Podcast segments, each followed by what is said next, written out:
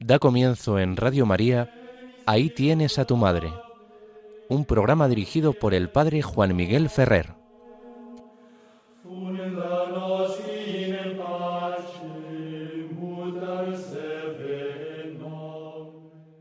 Un saludo pascual a todos vosotros, queridos amigos oyentes de Radio María. Como nos han indicado, comenzamos el programa Ahí tienes a tu madre y os habla Juan Miguel Ferrer. Feliz Pascua del año 2022. Cristo ha resucitado. No hace mucho contemplábamos a María al pie de la cruz, contemplábamos a la Madre Dolorosa. Qué impactante ese testimonio de San Juan en su Evangelio cuando nos presenta el diálogo entre Jesús, María y Juan, donde Jesús le indica a María, ahí tienes a tu hijo, y al discípulo amado, ahí tienes a tu madre. Desde aquel momento el discípulo no pudo prescindir de María en su vida. Fue para él algo de su propio, de lo que es definitorio y esencial de su vida. Era realmente para él su madre. Es que Jesús no manifiesta aquí simplemente la delicadeza y la preocupación propia de un hijo, que no quiere que su madre, al morir él, quede desamparada. Jesús mira con mucha más hondura y profundidad. Por eso no dice María, madre, mamá, dice mujer. Porque realmente Él es consciente en este momento que está cumpliendo la misión para la cual el Padre le envió al mundo esa misión que estaba motivada por el amor del Padre. Tanto amó Dios al mundo que entregó a su propio Hijo. ¿Y, es, ¿Y por qué? Pues porque Dios quiere que todos los hombres se salven y lleguen al pleno conocimiento de la verdad. Eso es lo que está haciendo Jesús. Y para que esa misión llegue a su finalidad última, de tal manera que sea acogido ese amor por todos los seres humanos, Él quiere darnos como apoyo, como refuerzo, a la que ha sido su madre, a María Santísima. Quiere que ella cumpla su misión maternal no sólo sobre él, sobre su persona y su humanidad, sino que quiere que desarrolle esa misión sobre su cuerpo místico, que ella sea madre del Cristo total. Y por eso la misión de María que está haciéndose realidad al pie de la cruz, donde ella está participando como madre dolorosa en la gestación y en el alumbramiento de los hijos que recibe de su hijo, de los hijos que recibe por la fe y los sacramentos de su hijo, de cada uno de nosotros.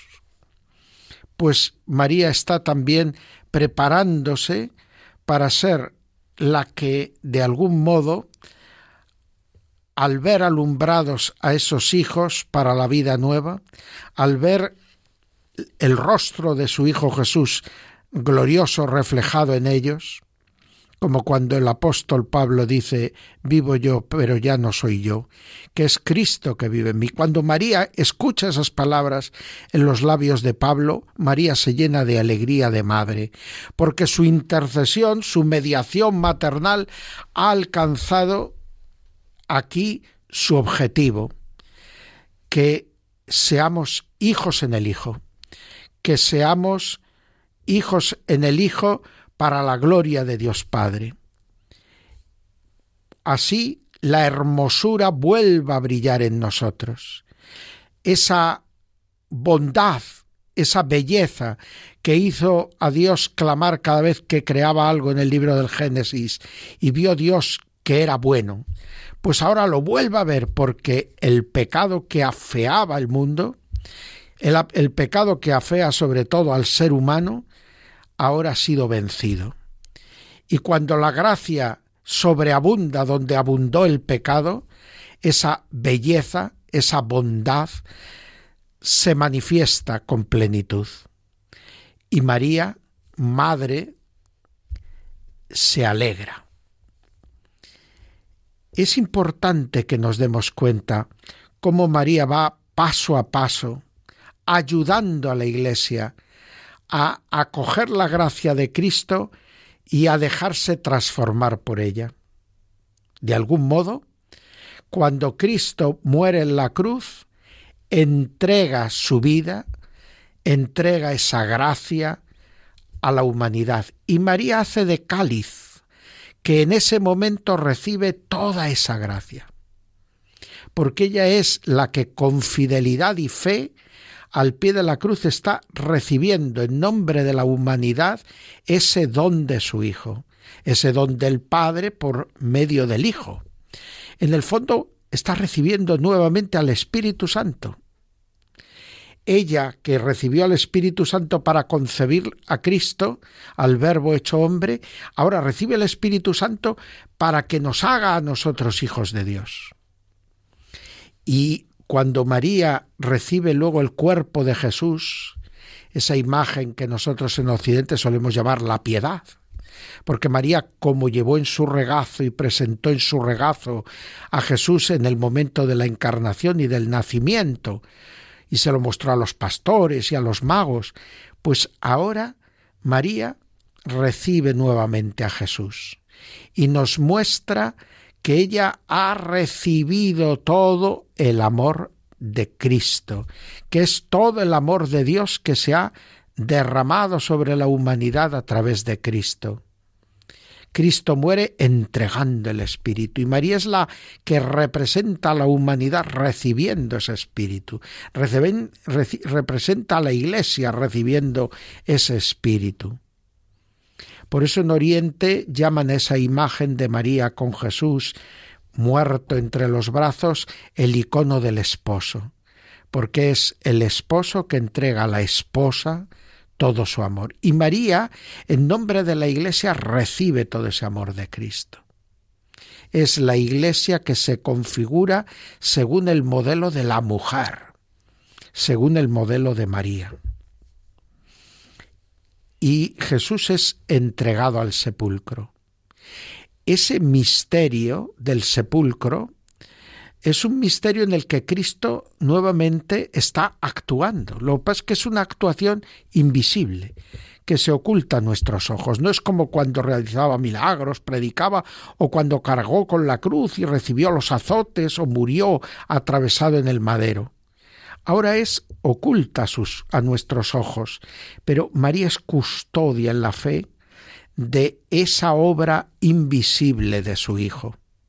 Ella comprende que ahora en lo invisible, en el silencio del sábado santo, Cristo está realizando su obra hasta lo más profundo de la realidad creada. Está atravesando la historia. Está como decimos en el credo, descendiendo a los infiernos. No al infierno de la condenación eterna, sino a todos esos estadios, a todas esas situaciones en que los justos del Antiguo Testamento vivían aguardando el Mesías, el Salvador. Y el alma humana de Cristo sale al encuentro de aquellas almas para rescatarlas, para formar con ellas el cortejo de su resurrección. Las va arrastrando hacia el Padre.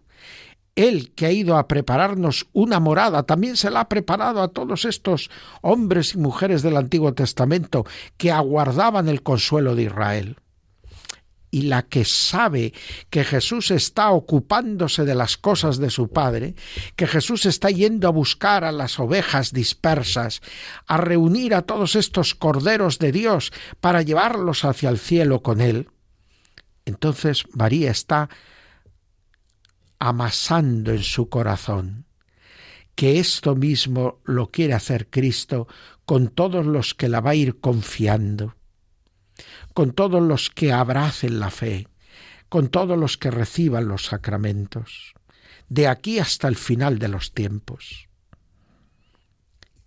y una vez que Jesús resucita. Pero me diréis, pero en los Evangelios no se nos habla por ninguna parte de que María recibiera la visita del resucitado. Se habla de María Magdalena, se habla de los de Maús, se habla de los apóstoles en el cenáculo, pero de María no se habla. San Ignacio en los ejercicios espirituales dice no se habla porque era evidente. Pero sabemos que además de esta evidencia del vínculo entre madre e hijo que no podía hacer que él resucitara y ella no lo supiera de primera mano, hay además una motivación teológica. Todas las apariciones del resucitado que nos narran los escritos del Nuevo Testamento son apariciones a discípulos que han flaqueado en la fe, que han perdido la fe o que la tienen adormecida completamente por el escándalo de la muerte de Cristo. Y se les aparece el resucitado para sacarles de ese letargo, para llamarles al orden por esa dureza de corazón, para creer en la palabra de Jesús, para que no sigan buscando entre los muertos al que vive.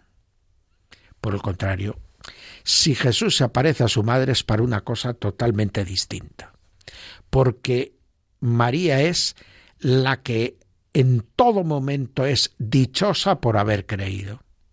Lo fue en el momento de la Anunciación, lo fue en el momento del niño perdido y hallado en el templo, y lo es ahora en el momento de la muerte, sepultura y resurrección de su Hijo. Aquellas experiencias que vivió María al concebir virginalmente, al dar a luz virginalmente, al buscar angustiada por tres días a su hijo hasta encontrarlo en el templo, ocupándose de las cosas de su padre. Y esto lo guardaba María y lo saboreaba en su corazón todos los días de su vida, podemos decir.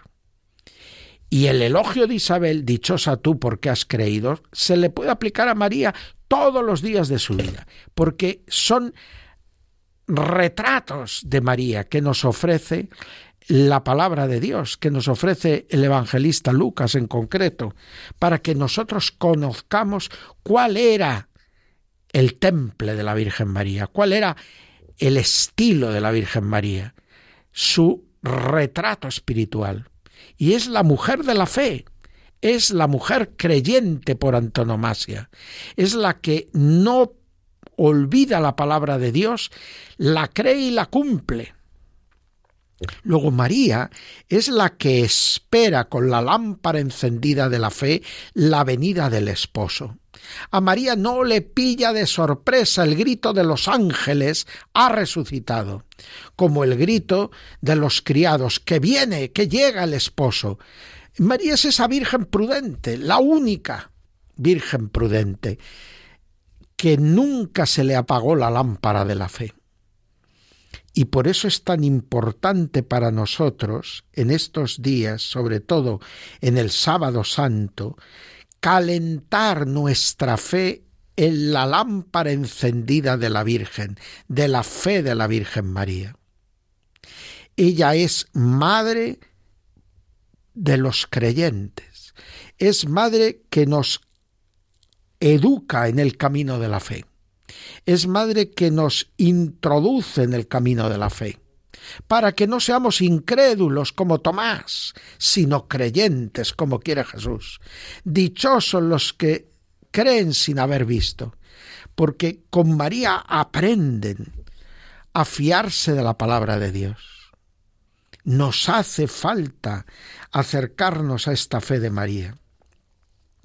Y ahora, el día de la resurrección, en la tarde del domingo de resurrección, cuando la Iglesia particularmente hace memoria de estas apariciones del resucitado, que recuerdan las palabras de Jesús a los discípulos olvidadizos, que les va abriendo el entendimiento para comprender las escrituras, que les explica las escrituras para que se den cuenta de todo cuanto sobre él en ellas estaba escrito, y comprendan que tenía que padecer y morir, pero que ha resucitado, porque estaba anunciado que iba a resucitar.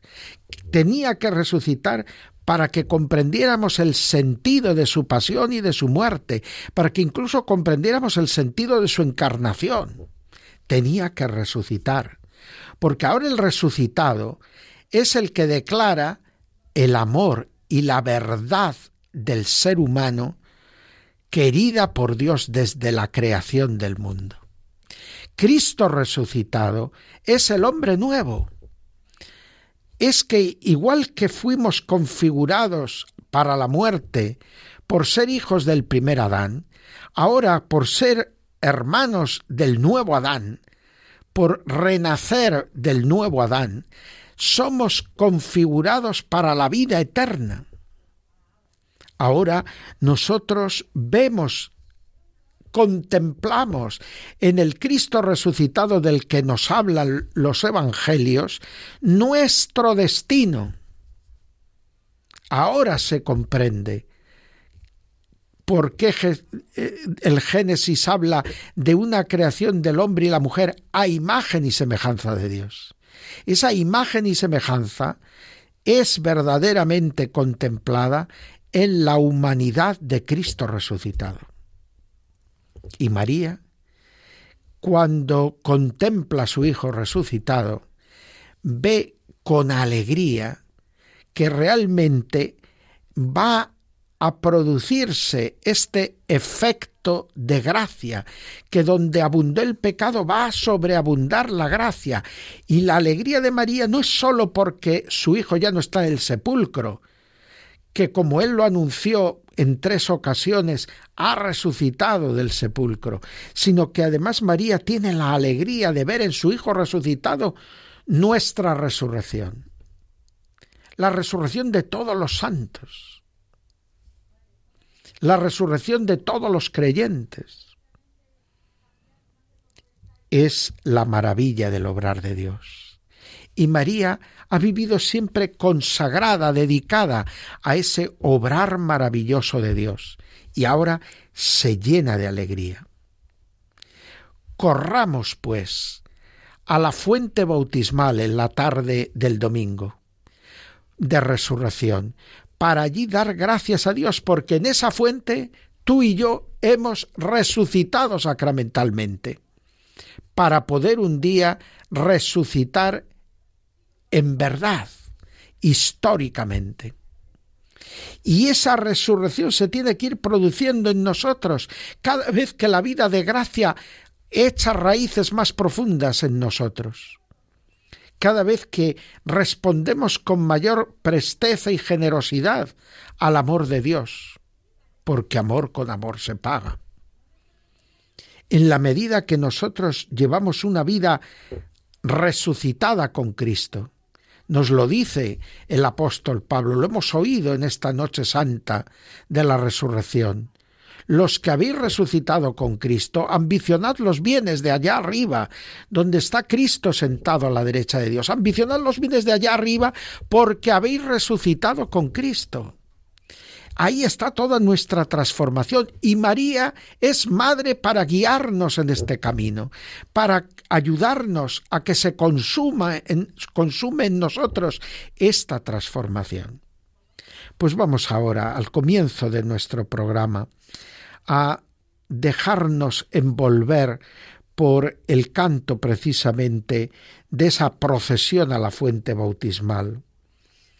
Dejemos que con este canto nuestro corazón se haga oración a Dios, dando gracias por nuestro bautismo y pidiéndole que eso que hemos vivido un día sacramentalmente, con cada vez mayor fuerza, se manifieste existencialmente en nuestra vida cotidiana.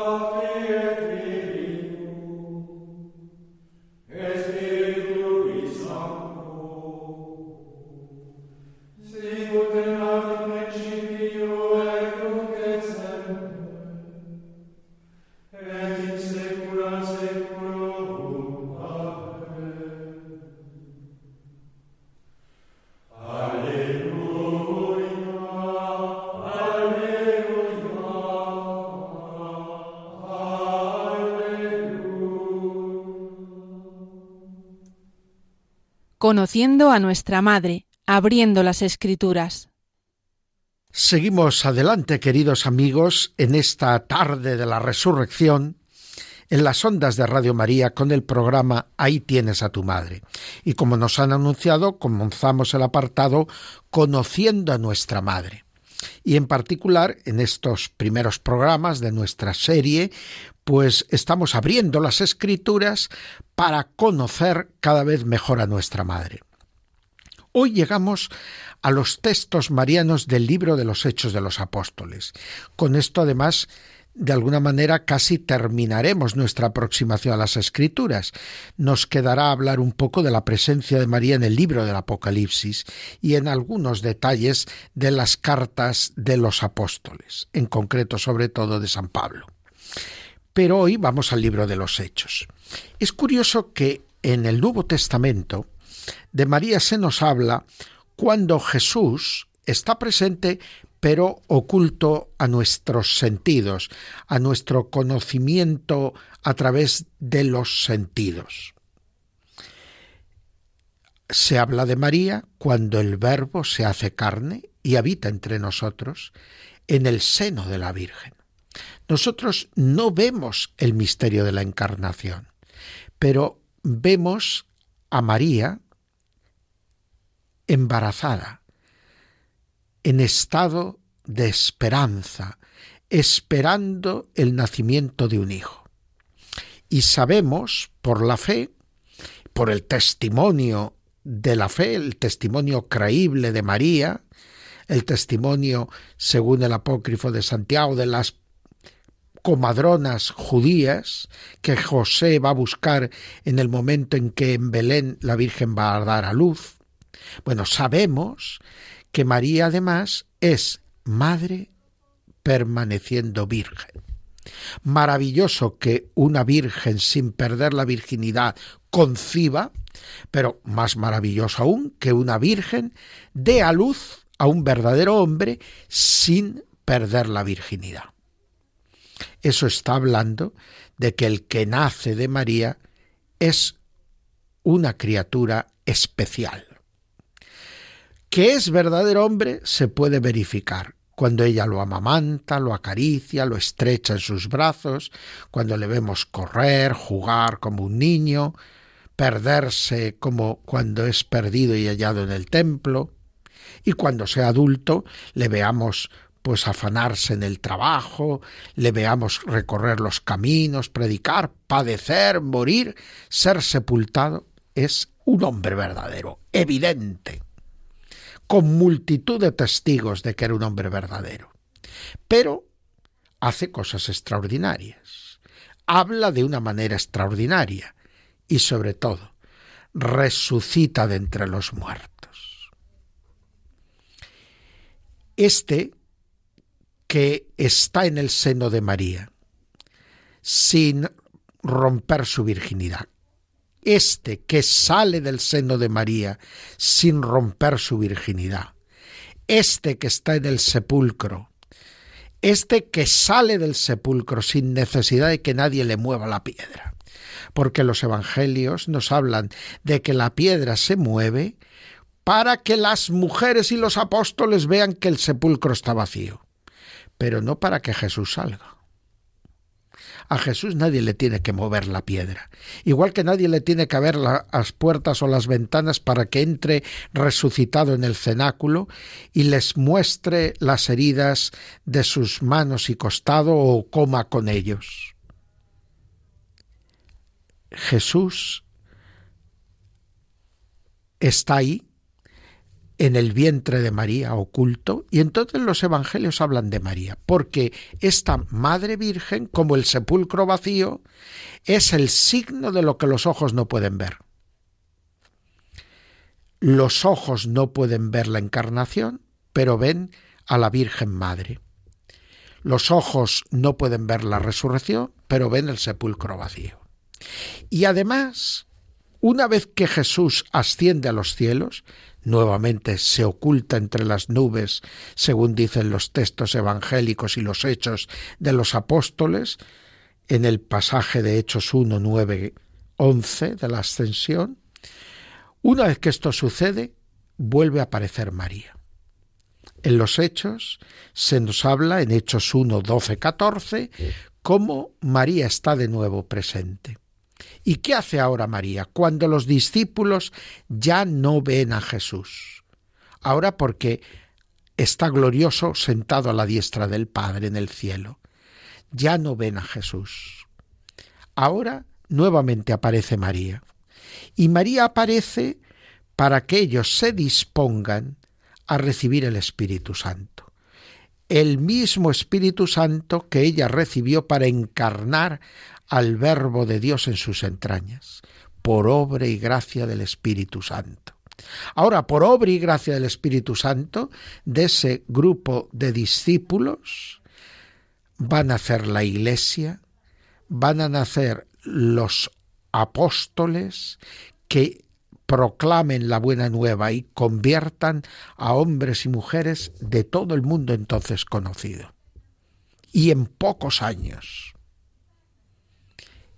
es un nuevo alumbramiento que se hace conforme al modelo de María.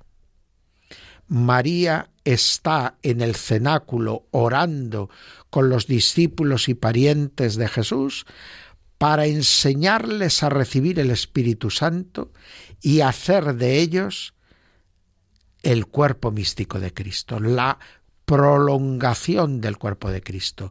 La Iglesia, cuerpo y esposa de Cristo, que ya no son dos sino una sola carne. Y es María la que le enseña a la Iglesia.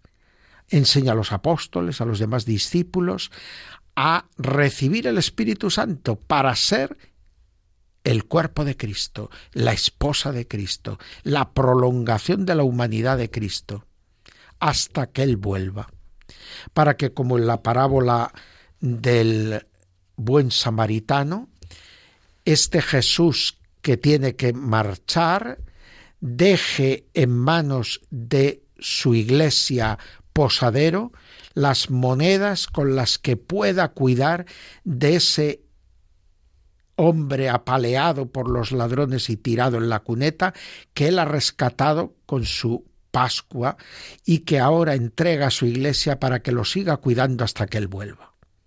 Ese hombre apaleado que es la humanidad, la humanidad pecadora. Y ahora la madre enseña a la iglesia a ser madre, madre de muchedumbre de hijos, a cuidar de ellos con los dones de Cristo, que se dan en el Dios don en la persona del Espíritu Santo que se derrama sobre la Iglesia desde el día de Pentecostés. Y ahí, en Hechos 2, 1 y siguientes, vemos esa efusión del Espíritu Santo.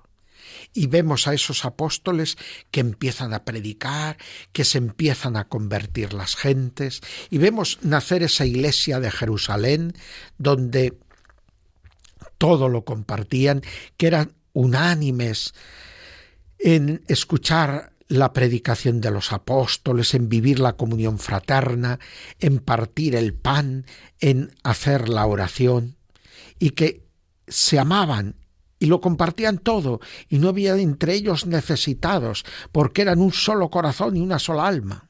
Gracias a ese don del Espíritu Santo.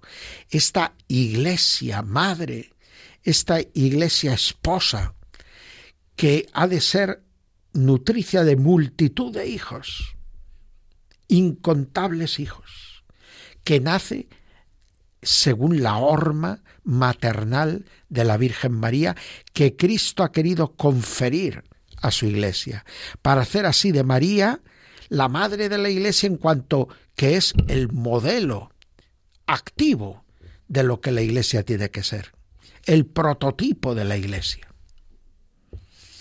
realmente que la meditación de estos pasajes de los hechos de los apóstoles, que nos marcan los comienzos de la vida de la Iglesia, nos ayuden a vivir en este tiempo de Pascua que iniciamos muy unidos a la Virgen María, para aprender de la Virgen María, a ser la Iglesia de la Pascua a aprender de la Virgen María, a prepararnos con la Virgen María en oración intensa, a recibir el Espíritu Santo y a dejarnos modelar por el Espíritu Santo, para que todos nosotros seamos iglesia madre. Iglesia madre que es esa iglesia hospital de campaña, que es esa iglesia de salida, que es esa iglesia que es para evangelizar.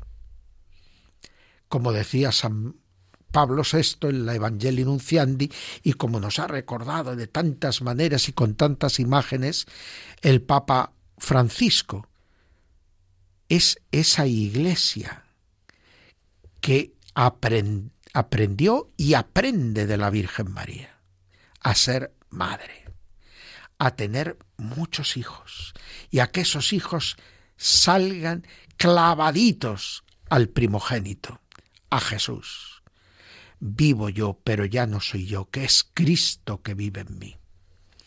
Pues ahora vamos a pedirle al Señor, mientras oyendo el texto Jesu Pasca Nostra es, eh, al escuchar eh, con reflexión las melodías que nos van a servir de acompañamiento, oremos intensamente para que el Señor nos ayude a aprender de María, a recibir el Espíritu Santo y a configurarnos con Él, para que seamos para el mundo Cristo vivo presente en medio de Él, con su fuerza, con su poder, con su alegría y su salvación para todos, porque Dios quiere que todos los hombres se salven y lleguen al pleno conocimiento de la verdad. thank you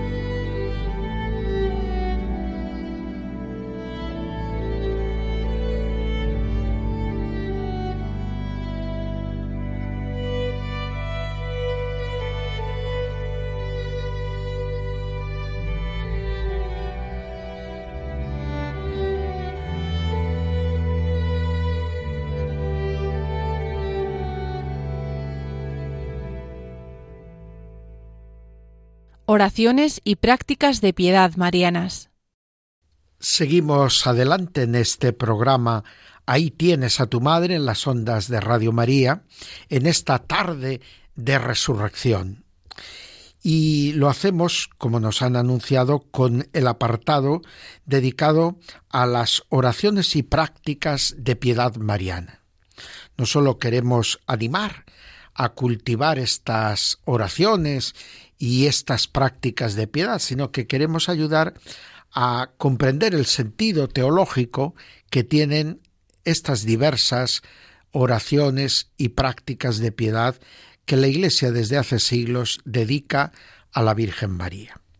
Y hoy, en este día de la resurrección, quisiera comentar la antífona propia de estos días de la Pascua, que es el Regina Cheli. Reina del cielo, alégrate. Y el Regina Cheli sabemos que es una antífona mariana elaborada para el tiempo de la Pascua, que canta la alegría de María ante la resurrección del Hijo, ante la verdad de la resurrección de su Hijo, pero que eh, la Iglesia ha querido que en este tiempo de Pascua sustituya a esa práctica de piedad tan hermosa que el resto del año, tiempo ordinario, Adviento, Navidad, eh, Cuaresma, eh, ocupa el ángelus, en el que nos centramos en la encarnación del verbo de la vida. Eh, esto nos quiere decir que entre la encarnación y la resurrección hay un vínculo. Y que igual que María nos ayuda a recibir el beneficio de la encarnación del Verbo, María nos ayuda también a alcanzar esa verdadera alegría de la resurrección. El tiempo de Pascua, de alguna manera, es el tiempo del año litúrgico que nos hace pregustar la gloria del cielo. Es tiempo singularmente eucarístico, porque la Eucaristía es prenda de la gloria futura. Y es un tiempo en el que verdaderamente la alegría lo inunda todo. Pero estamos viviendo una época en que el concepto de alegría eh, no termina de entenderse bien. Y es bueno que como el hermano León aprendió de San Francisco, y así nos lo cuentan las florecillas de San Francisco, aprendió lo que era la verdadera alegría y lo aprendió de manera dolorosa, lo aprendió eh, no sin dificultades. Nosotros ahora aprendamos lo que es la verdadera alegría y disfrutemos de la verdadera alegría. La alegría, en el sentido cristiano, se manifiesta en la Pascua porque la Pascua es inseparablemente muerte y resurrección. Pasión, muerte y resurrección. Por lo tanto, la pasión y la muerte, que es lo que vemos muchas veces y sobre todo nos angustia en la vida presente, encuentran su sentido precisamente de esa unión inseparable con la resurrección. Y de ahí brota la verdadera alegría. La verdadera alegría implica la aceptación realista de las situaciones difíciles que la vida presente tiene que tener necesariamente por culpa del pecado, de los pecados pasados y presentes de la humanidad, pero a la vez no nos deja sumidos en la desesperación, en la locura del sinsentido, en la amargura o en la rabia que lleva a querer tachar la realidad y vivir la ensoñación o la droga, que niega, ignora la realidad de la vida presente y nos quiere dar una felicidad falsa, una felicidad fabricada. que ni es permanente ni auténtica. Porque la felicidad verdadera nace de esa conjunción, de la realidad de nuestra experiencia de pasión y muerte y la verdad irrefutable de la resurrección. Eso nos lleva a comprender que los sufrimientos del momento presente pueden tener sentido y pueden de alguna manera transformarse. Se puede dar la vuelta a este calcetín y podemos conseguir que lo que era instrumento de destrucción del ser humano se convierta en trampolín para la realización plena del ser humano. Y la clave está en recibirlo en la fe, la esperanza y sobre todo la caridad. El amor de Dios es el que transforma nuestra realidad presente. María no rechazó el sufrimiento. María asumió el sufrimiento. María no desesperó en el sufrimiento.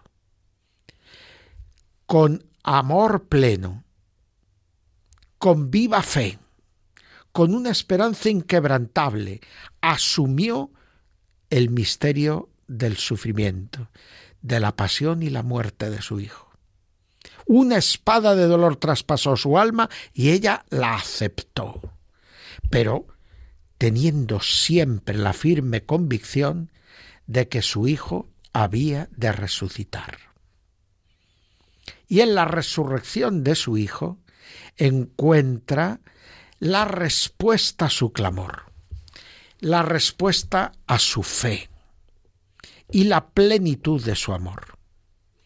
Un amor más fuerte que la muerte, un amor más fuerte que el pecado, que es capaz de cancelar la ofensa del pecado y de sanar la herida de la muerte, hasta el punto de abrirnos de nuevo las puertas de la vida eterna en Dios. Creados a la imagen y semejanza de Dios, volvemos a avanzar en esa semejanza. Gracias a la muerte y resurrección de Cristo. Y esa es la fuente de la verdadera alegría. En la verdadera alegría hay un acontecimiento, un hecho real que cambia a mejor nuestra situación. Un hecho que experimentamos transforma nuestra vida radicalmente. Y esa es la fuente de la alegría. Esa es la raíz de la alegría y luego esa alegría se expresará en signos de alegría, en hojas, flores y frutos de alegría. María tiene esas hojas, flores y frutos de alegría de un modo perenne, porque sus raíces están profundamente ligadas al río de la vida, por su fe, esperanza y caridad y nos hace descubrir que si nuestras raíces no llegan al río de la vida, nuestras hojas serán caducas, nuestros frutos se marchitarán sin llegar a saciarnos. Y no tendrá sentido nuestra alegría. Hoy muchas veces, en lugar de buscar qué es lo que puede producirnos la alegría, cuál es el río de la vida, que puede llenar de savia nuestras raíces, tronco y ramas, lo que hacemos es ir a las flores y frutos, a las expresiones externas de alegría. Nos creemos que bañándonos en las expresiones externas de alegría, comer, beber, bailar, disfrutar, decimos, pues vamos a ser alegres. No, no, no, no. Tendremos unos fuegos fatuos de alegría pero luego lo que tendremos es post festum pestum, tras la fiesta la peste. La fiebre del sábado noche, que trae la jaqueca, la jaqueca, la resaca. El mundo actual pretende vivir libre la alegría abrazando con pasión las expresiones de alegría y tratando de alimentarlas normalmente con estímulos químicos producidos desde fuera, las drogas, o desde dentro, con la agitación interior. Pero esa alegría es efímera y produce unas resacas terribles, unas depresiones terribles.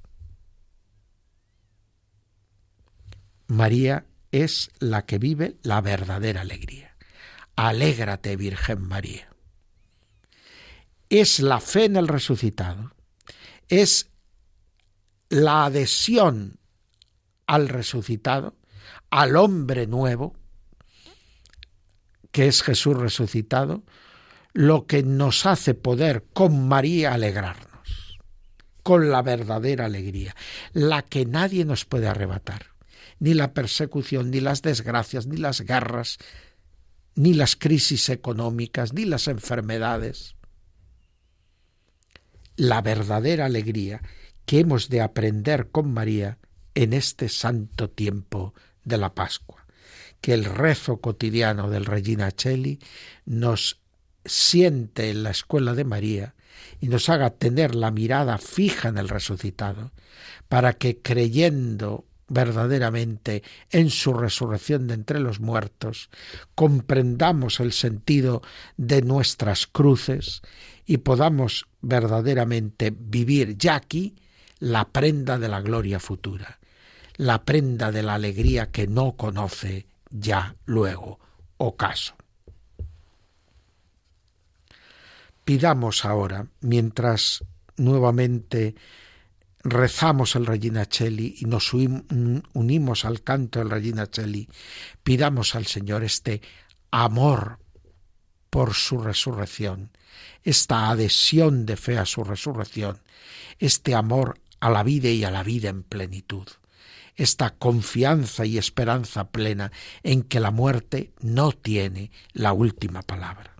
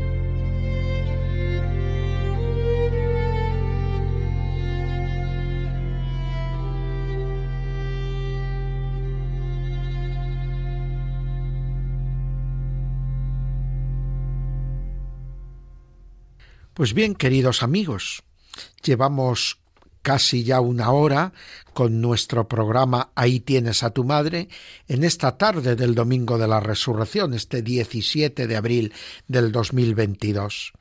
Pero antes de despedirnos, quiero invitaros a vivir con especial intensidad los días de la octava de la Pascua, desde este domingo de resurrección hasta el domingo in albis deposito, en que los recién bautizados deponían las albas que habían recibido esas vestiduras blancas en su bautismo.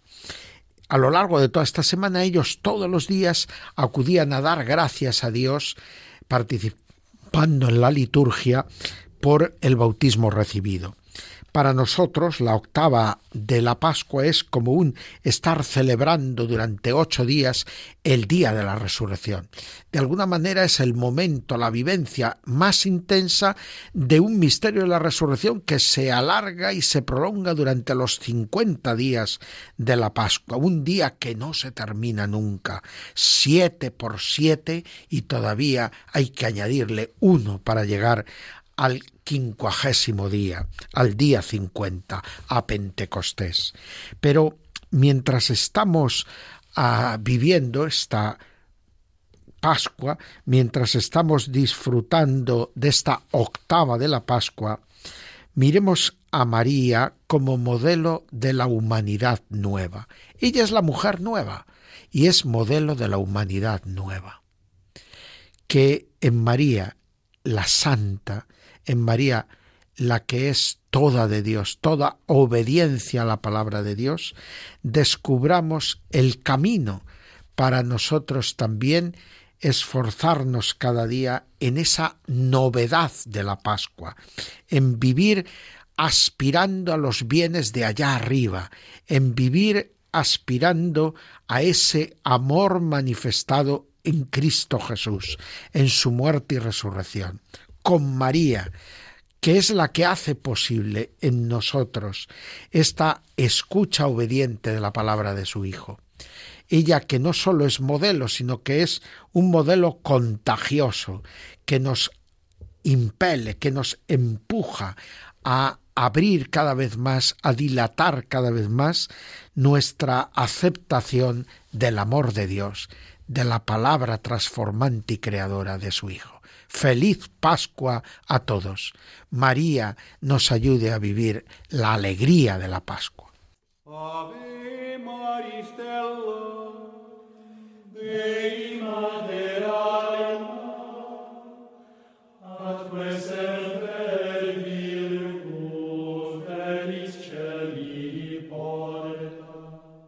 Acaban de escuchar Ahí tienes a tu madre un programa dirigido por el padre Juan Miguel Ferrer.